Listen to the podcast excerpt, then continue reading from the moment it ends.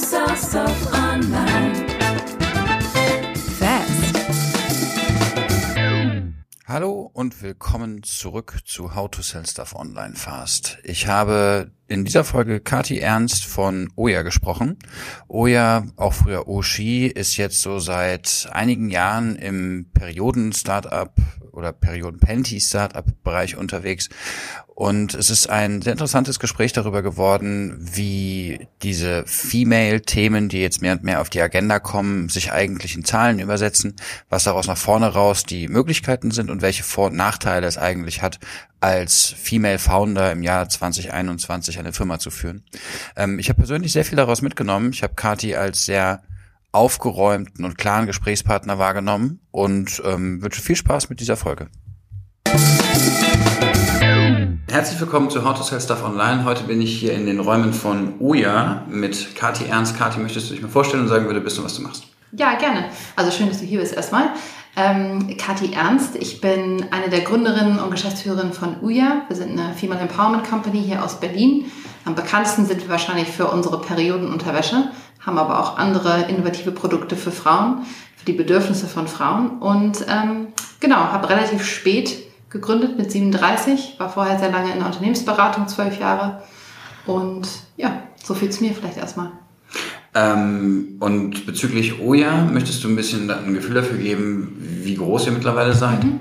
Also wir haben 2018 haben wir die Firma gegründet. Also wir haben jetzt, sind noch keine drei Jahre her, dass wir die erste Pakete verschickt haben äh, von uns.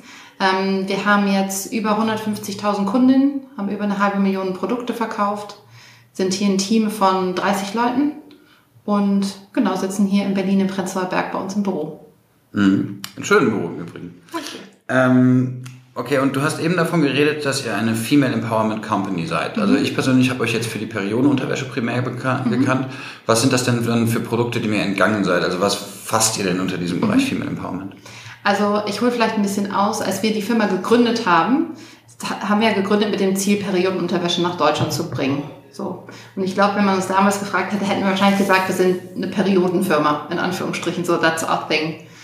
Und dann haben wir aber relativ schnell gemerkt, dass es ähm, wahrscheinlich sehr, sehr viele Produkte gibt, innovative Produkte für die Bedürfnisse von Frauen, die es noch nicht gibt.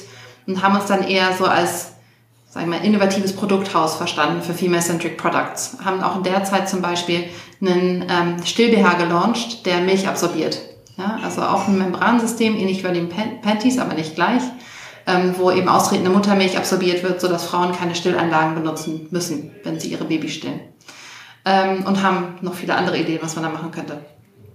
Und dann ist uns aber klar geworden, dass wir mittlerweile nicht nur ein Produkthaus sind, sondern auch ein Kommunikationshaus. Also wir sind generell vom Typ her ähm, ein aktivistisches Unternehmen. Also wir haben eine, mindestens eine Double, wenn keine Triple Bottom Line. Wir agieren also immer mit dem Ziel, nicht nur die Produkte zu verkaufen, sondern auch das Leben von Frauen zu verändern. Und das ist aber mindestens genauso wichtig wie die Produkte an sich. Und das machen wir halt nicht nur durch die Produkte, sondern wir machen es auch ganz viel durch unsere Kommunikation. Zum Beispiel unserem Instagram-Kanal, wo wir total viel Informationen auch teilen über das Gründen als Frau, über Vereinbarkeit von Familie und Beruf, über Nachhaltigkeitsthemen, also whatever. Meistens geht es um Female Empowerment. Dazu sprechen wir auch sehr viel auf Konferenzen, auf Tagungen, ähm, unterhalten uns mit verschiedenen ähm, politischen Playern diesbezüglich und haben halt gemerkt, wir sind halt nicht nur ein Produkthaus, sondern wir sind auch ein Kommunikationshaus. Und insgesamt sind wir also eine Female Empowerment Company, die eben Produkte baut und kommuniziert. Okay, ähm, verstehe ich. Allerdings werdet ihr ja im Zweifel noch nicht für das äh, Female Empowerment kommunizieren bezahlt. Das heißt, Nee. am Ende ist der Hauptumsatztreiber, um mal ein Gefühl dafür zu geben, wie jetzt so der Split über das Portfolio ist, am Ende wahrscheinlich noch das Perioden-Panty-Produkt. Nee, absolut. Und ich weiß gar nicht, ob wir überhaupt irgendwann mal bezahlt werden als Firma für die Kommunikation. Aber das ist eben das Ding, dass wir halt eine Double Bottom Line haben, beziehungsweise eine Triple Bottom Line. Wir haben auch viele Entscheidungen auf dem Weg getroffen, wo es für die Umsatzseite besser gewesen wäre, wenn wir sie anders getroffen hätten. Aber wir haben sie halt aufgrund der anderen Sachen, wofür wir stehen oder wofür wir arbeiten, halt nicht gemacht. Mhm, Okay, verstehe ich. Lass uns einmal kurz eine Zeitreise machen ins Jahr 2018. Ja. Ähm, beziehungsweise 2017 habt ihr ja wahrscheinlich mit der Planung angefangen. Wie sah denn vorher dieser Markt aus, den ihr vorgefunden habt? Ja, also es wäre ja die Frage, was der Markt ist. Also wenn man sagt, der Markt für Periodenunterwäsche, den gab es nicht. in Deutschland. Also es hat Perioden Panty Player schon in so einem englischsprachigen Raum gegeben, vor allen Dingen in Amerika und USA. Da fing das so 2013, 14 an ungefähr, in Australien auch ähm, und fing gerade an in UK anzufangen. Aber in Deutschland gab es das nicht, es hat nicht existiert. So. Periodenmarkt, ähm, eigentlich komplett in der Hand von Binden und Tampons, also Einweg, Wegwerfprodukte, ein bisschen Menstruationstassen, das ist vielleicht auch manchmal ein Begriff, ähm, die gibt's auch noch und ähm, die werden auch von vielen Leuten benutzt. Ähm, und dann sind wir natürlich aber auch ein Teil irgendwie von dem Unterwäschemarkt. Ja? Und der Unterwäschemarkt, der ist ja zum großen, großen Teil einfach dekorative Mode, also einfach im Sinne von so, man zieht schöne Unterwäsche an, aber eben funktionale Unterwäsche gibt's nicht besonders viel. Also so gut wie gar nicht und gab's auch damals nicht so. Genau. Mhm. Okay, bedeutet, ihr hattet zwei Grundhypothesen. Ihr hattet einmal die Grundhypothese, dass Frau in Deutschland außer Panty und Tampon noch bequemere, mhm. gehe ich jetzt mal davon aus, ist das Produkt, musst du mir gleich nochmal erzählen, mhm. ähm, Periodenunterwäsche tragen möchte mhm. und dass diese Periodenunterwäsche, selbst wenn es existieren würde, im Zweifel eher als Sanitärprodukt als als ähm, Unterwäsche mit ästhetischem Anspruch vermarktet werden würde. Mhm. So grob kann man so zusammenfassen, ja. Okay, und ähm, bedeutet, wie war denn der, der Weg? Also warum habt ihr daran geglaubt, dass das funktioniert? Mhm. Also ich habe ja innerhalb von einem Tag, nachdem ich von Periodenunterwäsche gehört habe, entschieden, eine Firma zu gründen in dem Bereich. Also es ging sehr schnell. Ich saß abends bei einem Dinner mit Freundinnen und eine hatte eben ähm, Periodenunterwäsche aus den USA entdeckt, als sie in New York war. Und sie war so krass überzeugt und sprach darüber, als ob das sowas total lebensveränderndes für sie sei. Und ähm, auch bei mir im Freundeskreis war es so, dass Periodenprodukte meist nicht so ein Topic waren, über das man sich regelmäßig ausgetauscht hat. Ähm, aber ich fand es total interessant und dachte mir so, ach krass, die ist ja voll begeistert, will ich auch mal probieren. Mhm. Ja, ohne dass ich jetzt gewusst hätte, dass mich irgendwas anderes gestört hätte. Ja? Mm, und dann an dem Abend auf dem Weg nach Hause wollte ich auf dem Handy halt Periodenunterwäsche bestellen, habe halt festgestellt, das kann ich gar nicht, das gibt's hier gar nicht, wusste ich auch nicht. Und habe dann just ähm, am nächsten Morgen dann beim Spazieren ähm, mir gedacht, weißt du was, du musst es machen. Weil ich hatte in der Zwischenzeit beim Suchen nach dem Produkt so viele Reviews gelesen von anderen Frauen, die genauso gesprochen haben wie meine Bekannte darüber, wie unfassbar gut dieses Produkt ihnen tut, wie gut es für ihr Selbstbewusstsein ist, für die Art und Weise, wie sie leben, wie, wie glücklich es sie macht, wie gut sie sich fühlen, wenn sie diese Produkte tragen, dass ich irgendwie dachte, das ist doch verrückt. Also wenn so ein Produkt so einen Unterschied machen kann im Leben von Frauen, und zeitgleich im Kopf mal durchgerechnet, wie groß wahrscheinlich so ein Markt ist für Periodenunterwäsche, also auch die Businessseite. Da war das so, ach geil, geiles Produkt für Frauen, cooler Markt, da muss doch was gehen, so ungefähr. Mhm. Ähm, ich habe da zwei Fragen zu, aber fangen wir erstmal mit der einen Frage an. Ähm, hilf doch mal mir und allen anderen Menschen, die noch keine Periodenunterwäsche ausprobiert haben, was ist denn der Unterschied im Gefühl? Also inwiefern mhm. löst es das Problem besser? Mhm. Also ähm, ich weiß gar nicht, ob es unbedingt immer besser ist, aber es ist auf jeden Fall eine valide Option für sehr viele Leute, ja.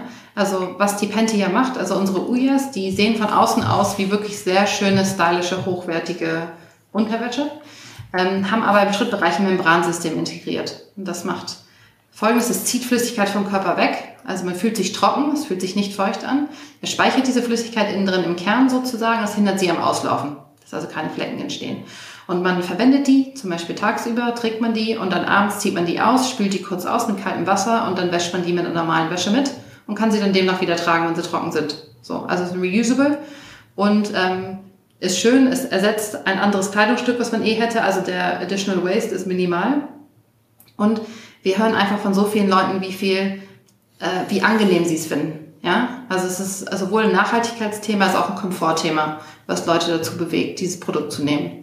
Und natürlich gerade für Frauen, die zum Beispiel sehr stark bluten, die häufig äh, das Problem haben, dass zum Beispiel Tampons auslaufen, wenn die voll sind und man ist jetzt gerade irgendwo, wo gerade keine Toilette ist oder man präsentiert gerade irgendwas oder whatever man macht, dass man halt weiß, dass sozusagen doppelter Boden. Ja? Irgendwas, was, ähm, wenn doch das Produkt, was man benutzt, ausläuft, da ist das, das fängt das auf und man hat Zeit, sich zu kümmern, worum man sich kümmert ähm, und dann später eben sich um seine Periodenprodukte zu kümmern. Mhm, okay, verstehe ich. Mhm. Ähm, Wer ist denn die Zielgruppe für dieses Produkt? Also prinzipiell natürlich jede Frau, aber wer, ja. ist, wer sind die, die jetzt quasi Early Adopter sind? Ja, Also ähm, unsere Kundin ist wirklich vom Alter her sehr breit gestreut. Also wir haben ja sogar eine Teensline. Das sind natürlich hauptsächlich ähm, Mädchen, wo die Mütter oder die Väter das einkaufen, weil die Preispunkte relativ hoch sind für Teenager, sage ich jetzt mal. So ein Schlüpfer kostet so knapp unter äh, 30 Euro für einen Teenie. Ähm, also die Käuferinnen sind da die Eltern. Ähm, ich würde sagen, die Kerns, Kernkäuferinnen sind so zwischen 25 und 45 und sind hauptsächlich ähm, gebildet, ökologisch interessiert, ähm, wohnen aber in unterschiedlichen Teilen von Deutschland und sind wirklich sehr, eigentlich relativ heterogen. Mhm. Und was ist deine Hypothese, warum das so ist? Also ähm, hätte ich jetzt intuitiv auch gesagt, ne? 25 bis 45, eher höheres Bildungsniveau. Ähm, aber jetzt ist es ja ein Produkt, das eine, das jeder Frau einen Nutzen stiften könnte. Mhm. Warum ist es ähm, so, dass eher die angefangen haben, früher auf diesen, auf dieses Produkt aufmerksam zu werden? Ja, ich glaube, es ist ein klassisches First Mover Thema. Man muss ja ähm, erstmal herrschen da sehr, sehr viele Zweifel. Und damit haben wir sehr, sehr viel zu tun gehabt. Ja? Also eigentlich, wie ich damals bei dieser Freundin saß, die mir davon erzählt hat und gesagt hat, hä, aber wie, also, wie soll denn das funktionieren? Das kann ich mir überhaupt nicht vorstellen. Wie, wie geht denn sowas? Ähm, so sitzen Leute halt auch heutzutage da, wenn die von uns hören und sagen sich gegenseitig, hä, wie kann das denn sein? Also wie soll denn sowas funktionieren? Und ähm, ich glaube, die Menschen, die sich als erstes getraut haben, ähm, und davon rede ich jetzt eher von den Leuten, die, sag ich mal, 2000, Anfang 2019 die Sachen gekauft haben. Ich glaube, mittlerweile ist es schon deutlich mainstreamiger geworden, ja. Aber damals waren es wirklich Leute, die einfach, ähm, ich glaube, es waren zwei Sachen. Es waren entweder Leute, die wirklich so ökologisch interessiert sind, dass sie gesagt haben, ich möchte komplett auf Einwegprodukte verzichten und möchte daher auf Panties umsteigen. Und da war, da war es ein starker ökologischer Gedanke. Oder es waren Leute, die das aus feministischer Perspektive gesehen haben, die halt gesagt haben, da gab es so lange nichts Neues, das ist eigentlich echt nicht cool, dass so der Markt uns nichts Neues für diesen Lebensbereich geboten hat über so viele Jahre. Ja, geil, da ist was Neues, dann will ich das auch mal probieren. So. Mhm. Also ich glaube, das waren wahrscheinlich so die ersten, die es gemacht haben. Mittlerweile ist es einfach so, dass ähm, der Markt ja auch mehr mehr commoditized wird. Es gibt sehr viele ähm, verschiedene kleine Player in dem, in dem Markt auch und ähm, so, dass die Produktkategorie relativ bekannt ist mittlerweile. Und somit ist auch sozusagen diese grundsätzlichen Fragen, funktioniert das überhaupt, die kommen jetzt eher selten. Wir haben auch mittlerweile über 10.000 Reviews auf einer ähm, unabhängigen Bewertungsplattform bei Trustpilot. Das heißt, kannst du auch dir alles durchlesen, da kannst du schon sehen, dass es funktioniert. Mhm. Okay, ähm, ich würde gerne mal zu dieser Marktsituation zurück, ne? weil als sie begonnen hat, war es ja im Prinzip Blue Ocean, dann so 2018. Ja.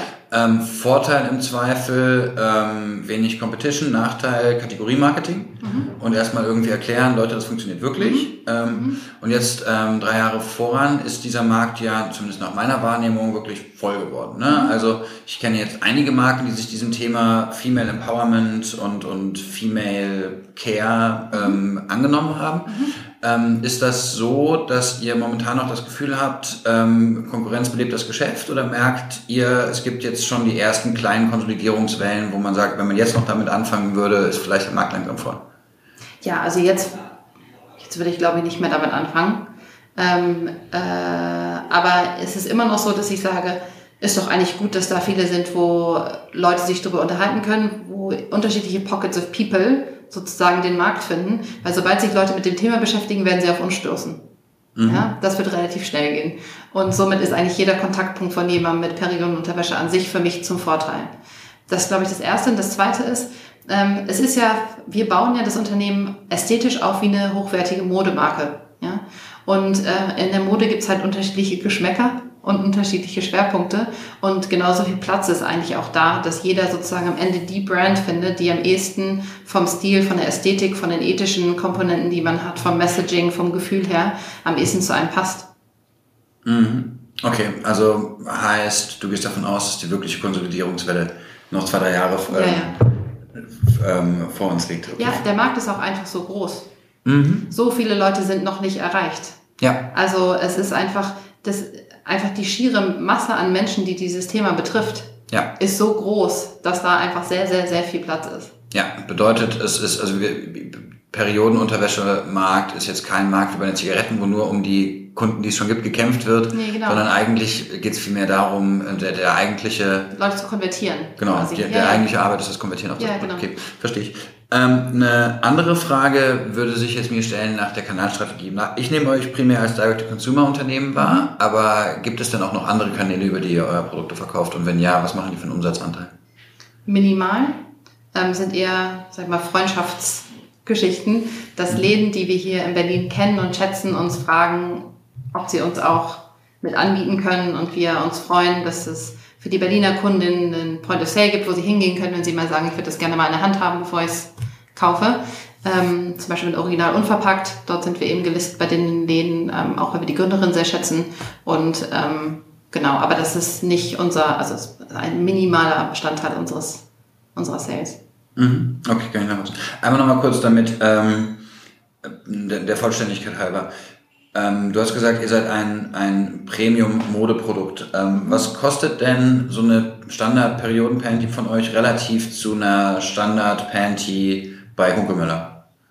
Ähm, die ohne Funktion, einfach eine normale ja. Unterhose. Also ich würde sagen, man kriegt schon gute Unterhosen, also qualitativ hochwertige Unterhosen für, sagen wir mal, 20 Euro wahrscheinlich, mhm. so für eine, für eine.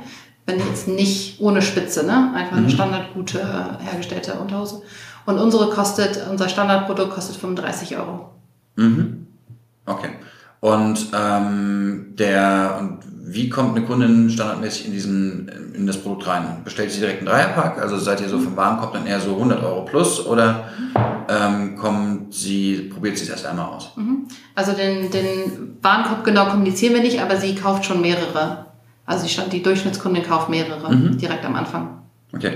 Ähm, jetzt einmal nochmal, damit ich das Produkt verstehe, ähm, wie viel äh, von den Panties braucht Frau denn mhm. sinnvollerweise, um einmal durch so einen Zyklus zu kommen? Mhm. Also wir würden sagen, eine Standardkundin hat wahrscheinlich sechs Stück ungefähr. Ähm, das ist in der Logik, dass ähm, die Periode typischerweise fünf, sechs Tage dauert und ähm, sie wahrscheinlich tagsüber eine tragen würde und dann nachts eine zweite tragen würde. Sie würde also am ersten Tag zwei benutzen, am zweiten Tag auch nochmal zwei, da hat sie vier benutzt. Dann, während sie die anderen beiden trägt, die sie noch hat, wäscht sie die ersten vier. Und wenn die trocken sind, trägt sie die halt dann und deckt somit ihren Zyklus ab. Genau. Okay, verstehe. Es gibt aber auch Leute, die tragen nichts anderes mehr als unsere Produkte und haben eine komplette Unterhosenschublade voll mit über 20 Stück. Ähm, es gibt Leute, die haben einmal eine gekauft und melden sich dann vielleicht drei Jahre später und sagen, ah ja, jetzt ist der Moment für mich gekommen, dass ich das machen will. Also. Okay. Ja. Interessant.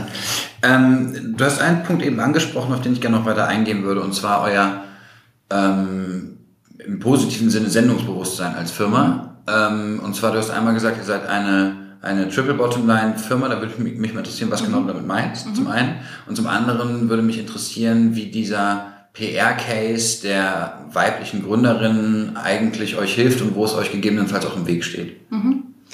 Ähm, also vielleicht erstmal zur Triple Bottom Line. Also die, ähm, das ist nichts, was wir von vornherein wussten.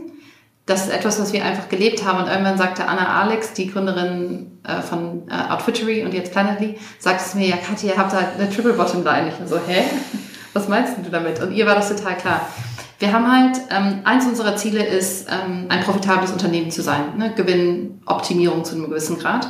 Ähm, wir sind also keine Non-Profit, wir sind keine NGO, wir sind ein Unternehmen, ja? was auch Gewinnerzielungsabsichten hat. Mm, auf der zweiten Ebene ist aber eben genau dieser aktivistische Ansatz für uns, dass wir wirklich etwas signifikant verändern wollen im Leben von Frauen. Durch unsere Produkte, durch die, indem unsere Produkte den Frauen helfen, ihr Leben so zu führen, wie sie es führen wollen. Auf der anderen Seite auch durch unsere Kommunikation, unseren politischen Aktivismus, einfach die Sachen, die wir kommunikativ machen, um uns für Frauen und Frauenrechte und Gleichstellung einzusetzen. So. Die beiden Ziele sind gleichwertig. Wir werden nichts machen, was umsatzseitig geil ist, was dem anderen Ziel wehtut. Genauso werden wir aber auch nicht so krass in die aktivistische Richtung gehen, dass unser Geschäft zusammenbricht, weil wir keine Zeit mehr dafür haben, zum Beispiel. Ja? Also es mhm. sind beides Ziele, ist die Double Bottom Line. Und was es bei uns zur Triple Bottom Line macht, ist das ganze Thema flexibles Arbeiten. Also Christine und ich, haben damals die Firma auch gegründet, weil wir selber einen Job kreieren wollten, der mit unserem Leben vereinbar ist. Ja? Wir sind beides Mütter von mehreren Kindern und wir hatten halt trotzdem Bock auf einen geilen Job, aber wir wollten die Kids halt trotzdem auch sehen. Mhm. Und das ist etwas, was damals und glaube ich auch immer noch heute einfach in der Wirtschaft schwer zu finden ist für Mütter und Väter. Ähm, und haben uns damals so ein bisschen gedacht, ja gut, wenn uns keiner den geilen Job mit der Vereinbarkeit bietet, dann baue ich mir halt den Job mit, der inhaltlich interessant ist, herausfordernd, aber wo ich auch meine Kids sehen kann. Mhm. Weswegen wir hier alle orts- und zeitunabhängig arbeiten in der Firma. Und auch, auch da ist wieder die Dimension, wir würden nichts machen bei den anderen Sachen, was zum Beispiel, wir sind ja ein gebootstrapptes Unternehmen, einer der Gründe, warum wir uns gegen InvestorInnen entschieden haben, ist, weil wir wussten, dass es dann wahrscheinlich schwieriger wird mit der Flexibilität, weil wir einfach andere Leute haben, die uns reinreden, in Anführungsstrichen. Auch beim Aktivismus. Ähm, deswegen, obwohl es umsatzseitig vielleicht besser gewesen wäre, weil wir schneller hätten skalieren können zum Beispiel. Ja? ja? Aber wir haben halt diese drei Ziele, die gleichwertig sind. Und jede große Entscheidung von uns wird getroffen mit all diesen drei Zielen vor Augen. Ja, ähm, Finde ich ein schönes Modell, verstehe ich. Dann würde ich da aber auch gerne einhaken. Ähm, und zwar eine, also ich bin ja Neuberliner mhm. und eine der Dinge, die mir bei vielen der Berliner Purpose-Marken auffällt, ist, dass es für viele in Berlin lebende Marketerinnen schwer ist, sich die Welt außerhalb Berlins vorzustellen. Mhm. Also gerade wenn einem Aktivismus und Purpose irgendwie ein, mhm. ein Teil sind, ist ähm, dann erlebe ich häufig, dass die Lebenswirklichkeit der Leute aus Kleinwinternheim mhm. ähm, relativ stark vergessen worden ist. Mhm. Ähm, und du hast ja eben schon angesprochen, dass ja ähm, ökonomische und quasi sendungsbewusste Ziele im Konflikt miteinander stehen können. Wie löst ihr das innerhalb eurer Kultur? Ja. Ähm, ich glaube, was wichtig zu verstehen ist, ist, dass unsere Zielkundin keine Berlinerin ist.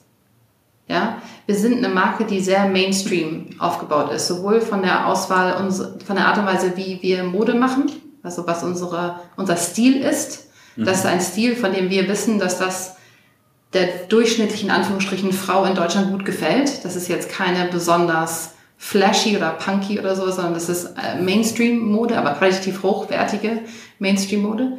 Ähm, und unsere Kommunikation auch. Viele Unternehmen in ähnlichen Bereichen zu unserem wählen ja sehr, zum Beispiel sehr provokante Marketingstrategien. So, sehr progressive, provokante Marketingstrategien. Und ich sehe da total, dass es da viele Leute gibt, die das total geil finden.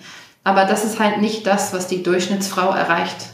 Ja, weil es, es ist zu viel zu schnell. So. Und unser Ansatz ist eher, die Leute da abzuholen, wo sie sind, nicht da, wo ich sie gerne hätte bei mhm. diesen Themen, sondern da, wo sie halt gerade sind. Und die Mehrheit der Leute, die sind halt noch nicht wirklich weit bei sehr vielen dieser Themen. Ne? Also ähm, nicht, bei, nicht bei der Periode, aber auch nicht bei den ganzen Themen wie, weiß nicht, ähm, äh, Gendergerechtigkeit, ähm, Gendersprache, also all diese Themen, die Nachhaltigkeit. Nachhaltigkeit, ja genau. Also eigentlich jeder eurer Pfeiler ist ja im Prinzip ein Minenfeld. Genau. Und ähm, deswegen verurteilen wir auch nicht Leute, wenn sie noch nicht da sind, wo wir sind, sondern wir sagen eher, hi, hier sind wir. Ähm, wir sehen aus wie eine sehr hochwertige Modemarke. Da hast du sicherlich keine Angst, dich damit zu beschäftigen. Also erstmal unsere Bildsprache, unsere Wortsprache ist einladend und willkommen heißend und nicht ähm, konfliktreich, sag ich mal so.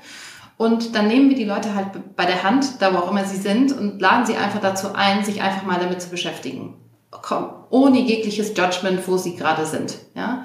Einfach mal sich zu hinterfragen, wie ist denn gerade ihre, ihre Periode zum Beispiel? Sind die Lösungen, die es gibt, für die gerade cool oder nicht? Ist das cool für ihren Alltag oder nicht? Gibt Sachen, die unsere Produkte für sie besser machen könnten oder halt auch nicht? Und überhaupt sich mal damit zu beschäftigen, ist die, also wenn Leute zum Beispiel überlegen, was für ein Set die bei uns kaufen, wir haben zum Beispiel verschiedene Saugstärken, ja, von super, super saugstark zu weniger saugstark sich alleine die Frage zu stellen, welches Modell kaufe ich und wie viele, ist häufig das erste Mal, dass sich Frauen bewusst damit beschäftigen, wie stark ist meine Periode eigentlich mhm. und wie lange dauert die. Also außer sie haben einen ausgeprägten Kinderwunsch schon, wo sie sehr viel so Tracking machen und so, haben sie sich häufig einfach nicht damit beschäftigt. Was ja auch total okay ist. Und was ja auch in unserer Gesellschaft eigentlich suggeriert wird, dieses so, das ist eigentlich ein Non-Topic Please, ja, also einfach möglichst das versteckt zu halten. Und da, erleben ganz viele eine ganz große, ein, ja, so ein Aha-Moment, dass sie halt merken, ah, guck mal, das ist ein Bereich in meinem Leben, mit dem habe ich mich noch gar nicht so beschäftigt. Aber vielleicht ist es ganz cool, wenn ich mich mal damit beschäftige, was ich da eigentlich brauche. So. Und so ist es, glaube ich, dass wir eben nicht als provokant eben wahrgenommen werden oder das Gefühl haben, dass wir Leuten auf die Füße treten. Weil wir eben nicht verurteilen, wenn Leute noch nicht da sind, wo wir sie, wo wir denken, dass man sein könnte. Sondern wir bieten ihnen einfach an, diese Themen anzufangen, sich damit zu beschäftigen. Mhm. Kann ich nachvollziehen, finde ich, äh, find ich einen schönen Ansatz. Jetzt ist es aber ja trotzdem so, dass du ein Marketing-Team hier sitzen hast, dessen Lebenswirklichkeit selber eine andere ist. Ja. Und ähm, ich kann es mir vorstellen, dass es herausfordernd ist, die dann regelmäßig wieder quasi einzueichen und halt das äh, Bewusstsein zu schärfen, wer eigentlich die Zielkundin ist. Also, Das erlebe ich ehrlich gesagt nicht so. okay. Ähm, ich glaube, wir sind, also das ist eine Sache, die, die mich und ich verantworte ja bei uns Marketing als eine der Geschäftsführerinnen schon von Anfang an ist. Ich hatte von vornherein ein sehr klares Bild davon, was diese Marke macht und wer die Leute sind, die diese Marke kaufen und wie sich das anfühlt. Ja? Und ich habe eine Art Obsession damit. Ja? Also ich lege jede, jedes Kommunikationselement von uns, jeder Post, jedes Bild, jede Anzeige, jedes Printding, muss die Essenz dieser Firma atmen. So, da gibt's auch keinen so ein, ja, so 75 Prozent passt da schon. Nee, nein, absolut nicht. Äh, Und ich glaube, das ist auch der Grund, warum diese Marke schon so wertvoll ist, weil Leute das genau spüren. Die wissen, wie dieses, wie diese Firma sich anfühlt. Die wissen, wie sich das anfühlt, wenn das, wenn die Verpackung ankommt. Die wissen, wie das ist. Das, du spürst es, wenn du das Paket aufmachst oder wenn du die Produkte in die Hand nimmst, wenn du fühlst, wie schön diese Materialien sind. Jeder Post, den du siehst, jede Newsletter, den du siehst, it oozes, it oozes Uya. Ja? Und die Leute, die bei uns im Marketing anfangen, das erste, was die machen, ist davon einmal so eine Radikalkur zu kriegen, ne? einfach ganz viel zu lesen, aufzunehmen, den Feed durchzugehen, die Newsletter nochmal zu lesen und alles einzunehmen. Und das ist auch eine der Hauptsachen, die wir eben testen im Bewerbungsprozess. So, wie gut verstehen die das schon? Ja, wie gut können die das schon? Wie gut ahnen sie diese Marke schon? Mm, Und ob sie das sozusagen, ob sie diese Sprache schon sprechen können. Und dieser, diesen Prozess, die Leute auf die Marke und quasi in den Content zu bekommen, ist das bei euch dann Gründeraufgabe? Also kümmerst du dich darum? Machst du dann quasi das Onboarding? Oder wie ist da die Struktur, dass du das hinbekommst? Nee, das Onboarding selber machen bei bei mir jetzt im Marketing meine Marketing-Leads. Also ich habe eine Senior Brand Managerin, die macht das ganze Brand-Marketing-Thema und ich habe eine Performance-Managerin, die macht also das ganze Performance-Thema und die sind verantwortlich dafür, ihre Leute an, onzuboarden. Aber das Onboarding-Dokument an sich, das haben Christine und ich halt erstellt. Und da ist sehr viel drin über unsere Geschichte, über uns, unsere Werte. Ähm, da sind, ist auch ganz viel drin über die Art und Weise, wie wir führen als Firma. Wir haben zum Beispiel ein Leadership Pledge entwickelt äh, mit unseren Leadern vor längerer Zeit, wo wir halt ein Commitment geben gegenüber den anderen Menschen, die wir in dieser Firma führen. Und ähm, all das ist da drin. Ja, und da, also daher wissen wir, die Leute kriegen das dran, äh, übertragen. Und dann haben wir natürlich unsere Touchpoints mit den Leuten, die wir dann eben ausnutzen im weiteren Verlauf, wo die das immer spüren. Okay, also mit, mit anderen Worten, deine Hypothese ist, ähm, deine Aufgabe als Gründerin ist es, in die, in die Firma hinein zu kommunizieren, damit die Leute aus der Firma heraus äh, OJA an den Kunden heran kommunizieren können. Ja, nicht nur das. Und wir haben natürlich den riesen Vorteil unseres Instagram-Channels. Weil natürlich guckt unser Team ja auch jeden Tag unseren Instagram-Channel. Und Christine und ich sind ja jeden Tag in den Stories unterwegs. Das heißt, die haben jeden Tag von mir Input über die Art und Weise, wie ich über diese Firma spreche, ohne dass ich jetzt mit denen ein Meeting dazu hätte. Weißt du, was ich meine? Also sie haben ja, anders als andere Leute, kriegen die ja sehr viel mit darüber, wie wir über die Firma denken, über Sachen, die uns gerade bewegen, als wenn sie, wenn es das nicht gäbe. Ja, So. ja, verstehe ich. Ähm, was mich zurückbringt zu dem anderen Teil der Frage, nämlich dieser Ja. ähm, Female Founder ähm, PR Story. Also ich nehme wahr, dass ich auf in diesem Jahr so viel von Female Founders gehört habe wie in den anderen zehn Jahren, die ich jetzt im Beruf bin, zusammen. Ja, ein Glück. Ähm, genau, ich sage nicht, dass das gut oder schlecht Ja. ist, ich nehme das nur wahr. Ähm, stimmt nicht. Ich sage ähm, schon, dass es zu wenig weibliche Gründerinnen in diesem Land gab. Ähm, vor dem Hintergrund ist aber so die Frage, die ich mir stelle, dass ich auch beobachte, dass ähm, einige jetzt mittlerweile so weit sind, dass das heißt, ja, wir müssen irgendeine Frau aufs Panel setzen. Und insofern stelle ich mir die Frage, ist das jetzt noch überwiegend positiv oder beginnt es bereits irgendwie abzudriften, wenn es darum geht, als Frau zu gründen? In der öffentlichen Meinung. Ja, also wir sind ja aktuell 18% weibliche Gründerinnen in Deutschland. Also wir sind weit, weit, weit weg von dem, wo wir hin müssen. Und somit bin ich dafür, jede Frau auf jedes Panel, jede Cover, jedes Interview überall hinzupflastern, wo es irgendwie geht, weil wir auch einfach mehr Visibilität brauchen. Ich gehe heute Abend auf eine Award-Veranstaltung, da sind irgendwie acht Unternehmen ähm, nominiert, immer zwischen zwei und fünf Gründer. Ähm, da ist eine Frau mit auf diesen Bildern. So. Und solange das so ist, ist, sind wir sehr, sehr weit weg von. Das ist irgendein Problem. Ja, plaster them all over the place. Ja, mhm. all over the place. Weil auch das größte Problem, ähm, glaube ich, bei der niedrigen Anzahl von Gründerinnen ist, dass sich viele Frauen sich gar nicht vorstellen können, diesen Job zu machen, weil sie eben noch nie jemanden gesehen haben, wo sie sich denken würden, ah ja, cool, ach guck mal, die macht ja sowas, sowas wäre ja auch was für mich. Mhm. Für mich zum Beispiel war das nach dem Studium, ich habe BWL studiert, überhaupt keine Option in meinem Kopf, Unternehmerin zu werden, weil ich noch nie eine gesehen hatte. Ja. ja? Und ich glaube, das ändert sich gerade und das ist super wichtig. So, erstmal dazu. Jetzt mal zu der PR-Storyline. Das, es war nicht der Plan und es ist nicht der Plan. Ja? Also wir haben diese Firma nicht gestartet und gesagt, super, wir kriegen ganz viele Artikel, weil wir weibliche Gründerinnen sind. So, not at all. So, ähm, da hatten wir wenig Ahnung von. Als wir aber gemerkt haben, dass es eine Geschichte ist, die interessant ist und die auch noch vereinbar ist mit unseren aktivistischen Zielen, nämlich Frauen zu empowern, ist das natürlich für uns super, ja, weil es gibt jede dieser Bühnen, also ich sehe es immer so, ich nehme die Bühnen dieser Welt, die mir geboten werden, die wahnsinnig wenig Frauen geboten werden, an, um an diesen aktivistischen Zielen zu arbeiten. Ja? Ich bin auch manchmal uncomfortable in solchen Situationen. Ich stelle auch manchmal Fragen oder stelle Forderungen, die andere Leute sich nicht trauen würden zu stellen. Ich habe damals schon, ich glaube es war 2019, habe ich ja zum Beispiel schon die Forderung gestellt, dass es eine, eine Fraueninvestitionsquote geben sollte bei VCs. Ja, kann ich nur machen, weil ich kein VC-Geld brauche. Ich kann den allen, ich kann solche Sachen sagen, weil ich unabhängig bin von diesem System. Das können ganz, ganz viele Frauen aus ganz vielen unterschiedlichen Gründen nicht machen. Ja? Und ich nutze halt die Bühnen, die mir geboten werden, weil ich eine erfolgreiche Unternehmerin bin, um eben diese Themen einfach zu positionieren in verschiedenen Bereichen. Ja? Und ähm, daher ist es ist die Tatsache, dass wir ähm, PR-Arbeit nutzen. Wir haben übrigens keine PR-Agentur, hatten noch nie, werden wir auch nie haben. Also das ist etwas, was eben zu uns kam. Ähm, nutzen wir eben für unsere verschiedenen Ziele, ja, also für unsere aktivistischen Themen und natürlich auch um die Marke bekannt zu machen. Mhm, okay, verstehe ich. Ähm, Im Übrigen glaube ich, wo du es eben gesagt hast mit 18 Prozent, ich glaube, das ist sogar europaweiter niedrigster Wert, wenn ich das ja, recht in Erinnerung also habe. weiß ich jetzt nicht. So, also ich habe da, ähm, ich bin ja selber auch EO-Mitglied und mhm. da äh, ein äh, EO sucht seit Jahren händeringend Frauen und mhm. es gibt aber halt einfach zu wenig weibliche Gründerinnen in Deutschland, wie du richtigerweise schon zusammengefasst hast. Ja. Was ich auch ziemlich spannend fand an der Stelle ist, dass ähm, eine weibliche Gründerin bei vielen VCs schon als SEG-Investment gilt. Ist so. Ja, Punkt. Reicht schon.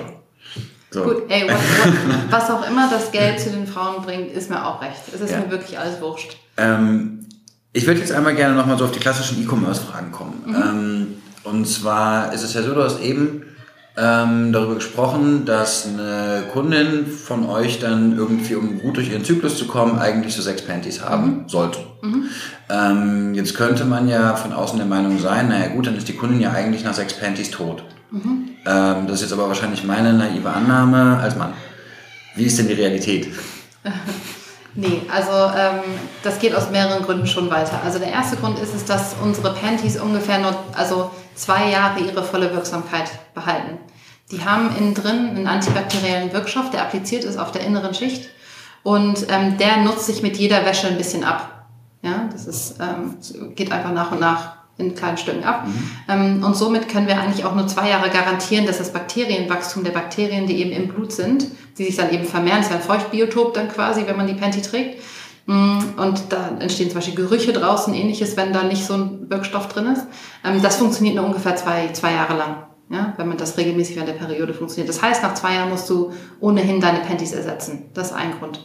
Ähm, Klammer auf, sehr viele InvestorInnen würden sich wünschen, dass der Zeitraum deutlich kürzer ist, aber wir sagen einfach, wie es ist und es ist auch aus ökologischen Gründen richtig, dass wir das richtig angeben und äh, man kann die Panty auch danach weiter als normale Panty benutzen. Ja, die muss man jetzt nicht wegschmeißen, die kann man jetzt auch dann als normale Unterhose, wenn man nicht blutet, weiternehmen. So.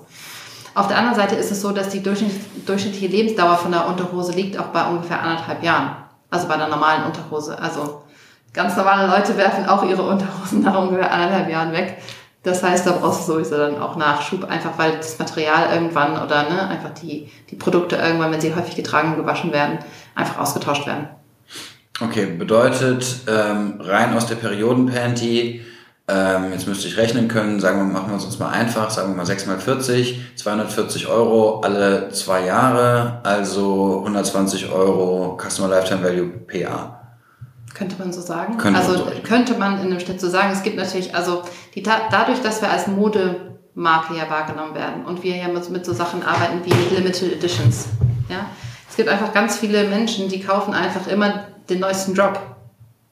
Ja, weil sie einfach, weil sie wissen, dass es tolle Produkte sind, die schön aussehen, die sich schön anfühlen. Viele Leute, wie gesagt, tragen die einfach jetzt ständig, weil die sagen, es ist einfach die geilste Unterwäsche, die ich habe. Ganz egal, ob ich jetzt meine Tage habe oder nicht. Ähm, ich will die einfach immer tragen. So. Deswegen ähm, gibt es dadurch auch noch größere Mhm. Möglichkeiten. Okay, verstehe ich. Ähm, und was ist denn jetzt so bei eurem Webshop der Traffic Split? Also wo, was ist eure, was sind denn so eure Hauptkundenakquisekanäle? Ähm, also wir haben sehr viel organischen Traffic. Also Word of Mouth ist immer noch ein Thema oder eben wenn Leute von uns in der Presse lesen und so weiter. Aber ich glaube, die Mehrheit kommt schon so von Instagram, Facebook, entweder über Paid Ads oder über Influencerinnen oder über unseren Kanal. Mhm. Und ohne jetzt, dass ihr mir, du mir die Spends im Detail erzählen musst, aber wenn ihr 1000 Euro auf Instagram ausgebt, wie viel gehen dann etwa in Influencer und wie viel gehen davon in etwa in Paid? Mm, Paid ist mehr. Okay, also 700 Euro Influencer, 300 Euro Paid. Äh, andersrum, 700 Euro Paid, 300 Euro Influencer. Würde ich nicht so genau sagen. Okay, never mind. Ähm, der Aspekt hier ist dann, okay, ihr habt dann Paid, ähm, der Content, den ich jetzt in so einer Ad sehe bei Oya. Ähm, shootet ihr das selbst oder sind das dann quasi, sourcen ihr den bei euren Influencerinnen? Nee, also der, also wir haben zum Teil Influencer-Ads, die laufen, das ist aber ein sehr, sehr kleiner Teil ähm, von dem, ähm, das wir machen. Der ganz große Teil kommt von unseren eigenen Shootings. Wir machen also jeden Monat ein Shooting, das ist immer ein kompletter Tag. Ähm, liegt aber auch daran, dass wir im Moment ein bis zwei Produkte pro Monat launchen. Also haben sehr hohe Launchrate gerade, ähm, weil es sehr viele geile Produkte gibt, an denen wir arbeiten. Und äh, genau, das führt dazu, dass wir einmal, die, einmal äh, im Monat eben den ganzen Tag shooten. Und genau, das ist dann der Content, den wir dann nehmen für die Ads und für Social Media und sonstige Sachen. Okay, das ähm, heißt, der Großteil eures Contents ist eigenproduziert. Einmal im Monat, das heißt, ihr habt wahrscheinlich mittlerweile einen relativ effizienten Prozess euch da zusammengebastelt, wie man halt irgendwie ähm, Moods entwickelt, plant, Moods entwickelt, Models, wie ihr ja. das dann shootet. Ähm, und ähm, das Ganze macht ihr, weil ihr einen Drop im Monat habt. Dieser Drop im Monat, sind das, sollen das ähm, nachhaltig verfügbare Artikel sein oder kommt das aus dieser Special Edition Logik raus? Nee, also es sind, ähm, es ist immer noch so, dass wir sehr viele Produkte ähm, launchen, die dann never out of stock sind, also NOS-Produkte sind. Ähm, das ist immer noch so. Ähm, wir launchen alle paar Monate mal eine Limited Edition. Ähm, und wir launchen, äh, das ist jetzt das erste Mal passiert, dass wir eine Special Edition gelauncht haben. Das ist quasi, also die Limited Editions, die sind wirklich häufig innerhalb von wenigen Wochen vergriffen, also wir mal drei Wochen oder so. Ähm, und die Special Editions, die sind eher so als Saisonprodukte gedacht. Wir haben jetzt zum Beispiel für den Winter 21, 22 eine, in einem sehr schönen Grün eine Panty gelauncht. Von der wissen wir, die wird halt einfach diese Saison verfügbar sein, über mehrere Monate hinweg, aber dann ist sie auch nicht mehr im Sortiment. So. Und wir, also sind drei Kategorien an Launches. Okay, also Limited bedeutet, keine Ahnung, ähm, so, so geplant, dass es auf ähm, einem, einem Monat weg ist. Ähm, und da ist dann wahrscheinlich auch Hype gut. Ne? Also wenn es nach einem Wochenende weg ist, dann seid ihr auch nicht böse. Ähm, dann die Special Editions sind dann quasi Saisonware. Und NOS-Artikel sind halt die, die durchlaufen. Genau. Und die große, große Mehrheit sind im Moment noch NOS. Mhm. Ähm, hast du denn den Plan, das zu ändern, dass der große Mehrheit NOS ist? Äh, nee, also ich habe den Plan, dabei zu bleiben, dass die große Mehrheit NOS ist. Aber ähm, es gibt natürlich ein nicht, also es ist ein endlich erweiterbares NOS-Sortiment. Mhm. Ja, so. Und irgendwann wird es halt voll sein und dann werden die Launches weniger NOS-fokussiert sein. Mhm. Okay, verstehe ich. Okay, ich, ähm, ich fasse mal zusammen. Also ähm, der größte Teil, ihr habt einen ähm, hohen Anteil an Direct Traffic, einmal aus dem Word of Mouth und einmal aus dem PR-Case raus. Ähm, ihr habt, seid ja auch, glaube ich, relativ gut bei, äh, mit, mit eurer Marke da gerankt beim OMR, wenn ich mich recht erinnere. Ja. Insofern, ähm, also aus der Marke raus kommt dann der, der Direct Traffic. Das äh, wird ergänzt um ähm, Influencer Marketing und Paid Social. Ähm, das Paid Social macht da den überwiegenden Anteil, was vermutlich auch daran liegt, dass ihr versucht, Preisstabilität zu gewährschaften. Und das ist halt mit Influencer Marketing gar nicht so einfach. Ähm, und der ähm, und die Kundenreaktivierung, wenn sie dann gekommen ist, passiert dann zum einen durch ähm, Special Editions und Limited Editions, die dann eben saisonal gedruckt werden, auch wieder mit dem Ziel, den Kunden ohne hohe Discounts zu geben, über Zeit reaktivieren zu können. Mhm. Genau. Und dann haben wir natürlich sonstige Reaktivierungsmaßnahmen über Newsletter-Flows und so weiter. Ja, ja, klar. Ja. Aber also ihr, seid auf einem Shopify. Mhm, genau. Genau, das heißt, ich gehe davon aus, ihr habt ein Shopify Klaviyo-System, Ja, genau. was dann hinterher dann einfach über die Standardflows. Ja, verstehe ich. Ähm, was sind denn so weitere Oya-Produkte, die ihr jetzt außerhalb, also bis dato ist es in der, der Still-BH und die Perioden-Panty. Ähm, fühlt ihr euch mit dem Thema Female Empowerment dem Textil verhaftet oder würdet ihr jetzt zum Beispiel auch ähm, keine Ahnung, ähm, Wärmeflaschengürtel machen. Ich weiß gar nicht, ich habe gar nicht geguckt, ob ihr die macht. Wir, wir haben ein, ein Produkt, wo eine integrierte Wärm, äh, Wärmetasche ist. Also eine Panty, wo vorne sozusagen ähm, Platz ist für ein Wärmepad, was du einführen kannst. So, also sowas ähnliches haben wir in viel cooler, weil es eine Panty ist. Ähm, aber ähm, nee, also ich glaube, unser, unsere Aufgabe sehen wir, also unsere Produktbereiche ist Meaningful Apparel for Women. Also Apparel. Also es ist Apparel, genau, und es ist halt Meaningful Apparel. Es ist halt Produkte, die einen signifikanten Mehrwert bieten, der über Mode und Aussehen hinweggehen. Ja. Okay, also Funktionsunterwäsche auf die beste Weise. Genau. Im besten, In also, schöner gesagt. Genau, also Funktionsunterwäsche ist, äh, ist Und nicht ja... unbedingt nur Unterwäsche, ne? also Apparel, einfach Apparel. Ja, okay, kann ich nachvollziehen. Ähm, momentan ist es nach meinem Verständnis ja so, dass Oya einen reinen Online-Direktvertrieb macht. Jetzt habe ich, als ich reingekommen bin, gesehen, dass ihr ja auch so eine Art Mini-Showroom da vorne habt, um da irgendwie so ein bisschen Leute durchzuführen.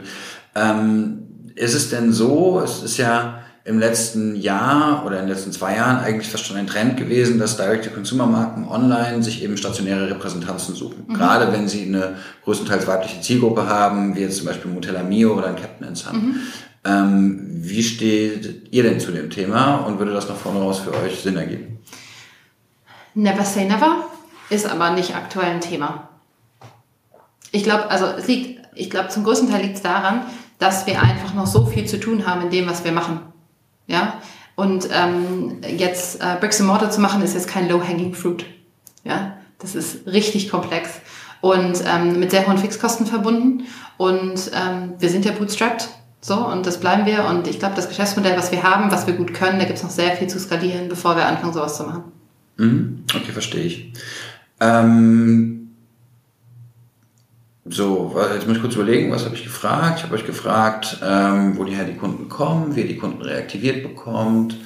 Ähm, eine Frage, die ich noch nicht gestellt habe, ist, ähm, jetzt könnte man ja auch nach vorne raus der Meinung sein, also dass dieser, dass es Kundinnen gibt in Deutschland, die wahrscheinlich über die Kanäle, über die ihr jetzt spielt, also primär das Instagram-Universum, schwerer zu erreichen sind. Ich denke da jetzt zum Beispiel an die Generation meiner Mutter, die muss leider immer herhalten. Und ähm, habt ihr schon Ideen aus dem Marketingmix raus? Für, für die sind eure Produkte ja auch relevant. Ähm, so wie ihr in die herantreten könnt. Ähm, auch da, ähm, klar, gibt es ganz viele Ideen.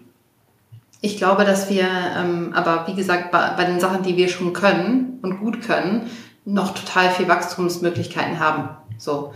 Und deswegen entscheiden wir uns sehr häufig dafür, nicht die Sachen zu probieren, die wir nicht können, sondern einfach weiter gut und besser das zu machen, was wir können, ähm, bis da eben das Wachstum eben auf eine Art und Weise ausgeschöpft ist, wo wir da keine Potenziale mehr sehen. Okay, also seid, du meinst, ihr seid noch nicht am Ende der S-Kurve. Nee, wir sind noch nicht am Ende der S-Kurve. Okay, Nee, verstehe noch ich. lange nicht. Und die, ähm, und trotzdem erreichen wir halt trotzdem solche Menschen. Also unsere Instagram-Community zum Beispiel, nicht die gesamte Instagram-Community sind Kundinnen. So, ja. Ähm, und ganz viele unserer Kundinnen haben noch nie was von unserem Instagram-Channel gehört. Ja, die haben überhaupt keine Ahnung, dass es den gibt und was da gemacht wird. Ja, die sehen dann auf der Website, sehen sie vielleicht mal ein bisschen Christine und mich, aber da geht's einfach hauptsächlich um das Produkt. Ja? Also es sind nicht unbedingt deckungsgleiche Leute und so sieht man, dass wir jetzt schon sehr viele Leute erreichen, die eigentlich mit dem Instagram-Game gar nichts zu tun haben, eben durch dieses Word-of-Mouth-Thema. Mhm. Okay, verstehe ich. Ähm, ich würde gerne nochmal zurück zu diesem Gesamtmarkt, ähm, jetzt Female Empowering Products. Schön, vielen Dank, den, äh, den merke ich mir fürs Leben. Ähm, Also Female-Centric Products finde ich ja interessanter. Also wenn es um die Produkte geht, würde ich sagen, sind es Female-Centric Products. ja, okay. So. Auch, also es ist äh, Female-Centric Product. Ähm, wie, was ist denn deine Hypothese auf diesem Markt jetzt nach vorne raus? Also was wird sich da jetzt noch verändern? Also hoffentlich ganz viel. Nein, das ist wirklich, es ist wirklich ein riesiger Markt, ja. Also die Bedürfnisse, ich meine, die Gründe sind vielfältig, aber ähm, es gibt einfach viel zu wenig Angebot für die konkreten Bedürfnisse von Frauen. Und da rede ich eben nicht über ähm, Handtaschen, sondern ähm, ich rede wirklich um die Bedürfnisse, die durch den weiblichen Körper kommen. Ja? Und Periode ist, finde ich, einfach jetzt so ein bisschen das erste gewesen, wo es viele innovative, coole Produkte gab, du einfach sagst, geil, da gibt es irgendwie wirklich was ganz Neues, auch mit einem neuen Auftritt, einem freshen Auftritt, das wirklich irgendwie Mehrwert bietet. Aber es gibt ganz viele andere Bereiche. Beispiel das ganze Thema Menopause. Ja? Ähm, die verschiedenen Themen, die einen dort beschäftigen, wie der Körper sich verändert, die unterschiedlichen Sachen, die man braucht, damit der Körper sich gut fühlt in der Zeit. Ja? Betrifft die jede Frau, gibt es eigentlich gibt wirklich sehr wenig, sehr coole Sachen. So.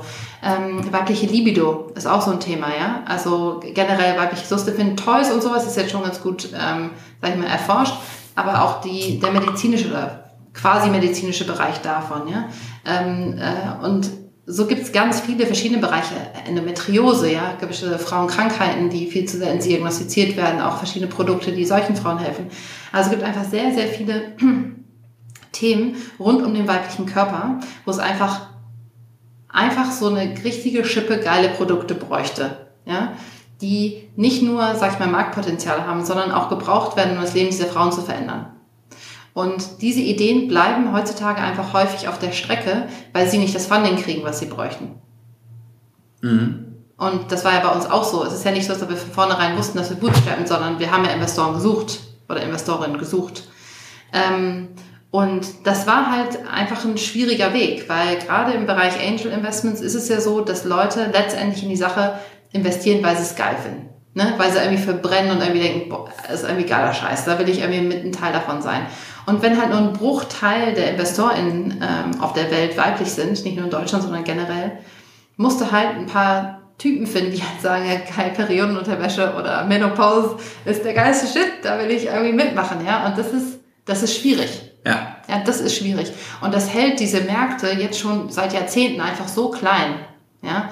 Und da ist so viel Potenzial, da ist so viel zu tun, da ist so viel Musik in den ganzen Bereichen. Und ich hoffe, dass es noch sehr viele, sehr coole Firmen geben wird, die da noch ein bisschen was machen. Ich finde, das war ein ähm, sehr schönes Schlusswort. ähm, vielen Dank Ja, für deine Zeit. Ähm, ich hatte ähm, viel Spaß, habe viel daraus mitgenommen. Sehr gut. Und ähm, ja, ich werde es dann an anderer Stelle mal weitergeben.